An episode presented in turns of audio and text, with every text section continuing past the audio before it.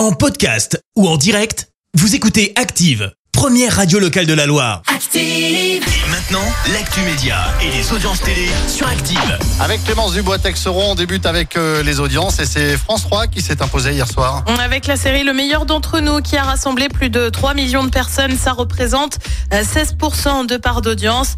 Derrière, on retrouve TF1 avec la série SWAT.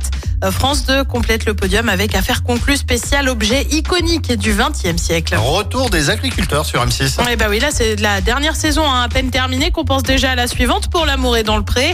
Les portraits des agriculteurs sélectionnés pour la prochaine saison vont être diffusés le 30 janvier prochain sur M6. Donc, il s'agira de la 18e saison. On le rappelle, l'émission attire en moyenne 3 millions et demi de fidèles. Et puis une mauvaise nouvelle pour les abonnés de Canal. Depuis hier, les chaînes de la Warner ont disparu du bouquet. Ça concerne par exemple Cartoon Network, TCM Cinéma ou encore Warner TV. Une disparition en raison de faute d'accord entre les deux groupes. Canal Plus qui récupère en revanche les chaînes d'Orange OCS.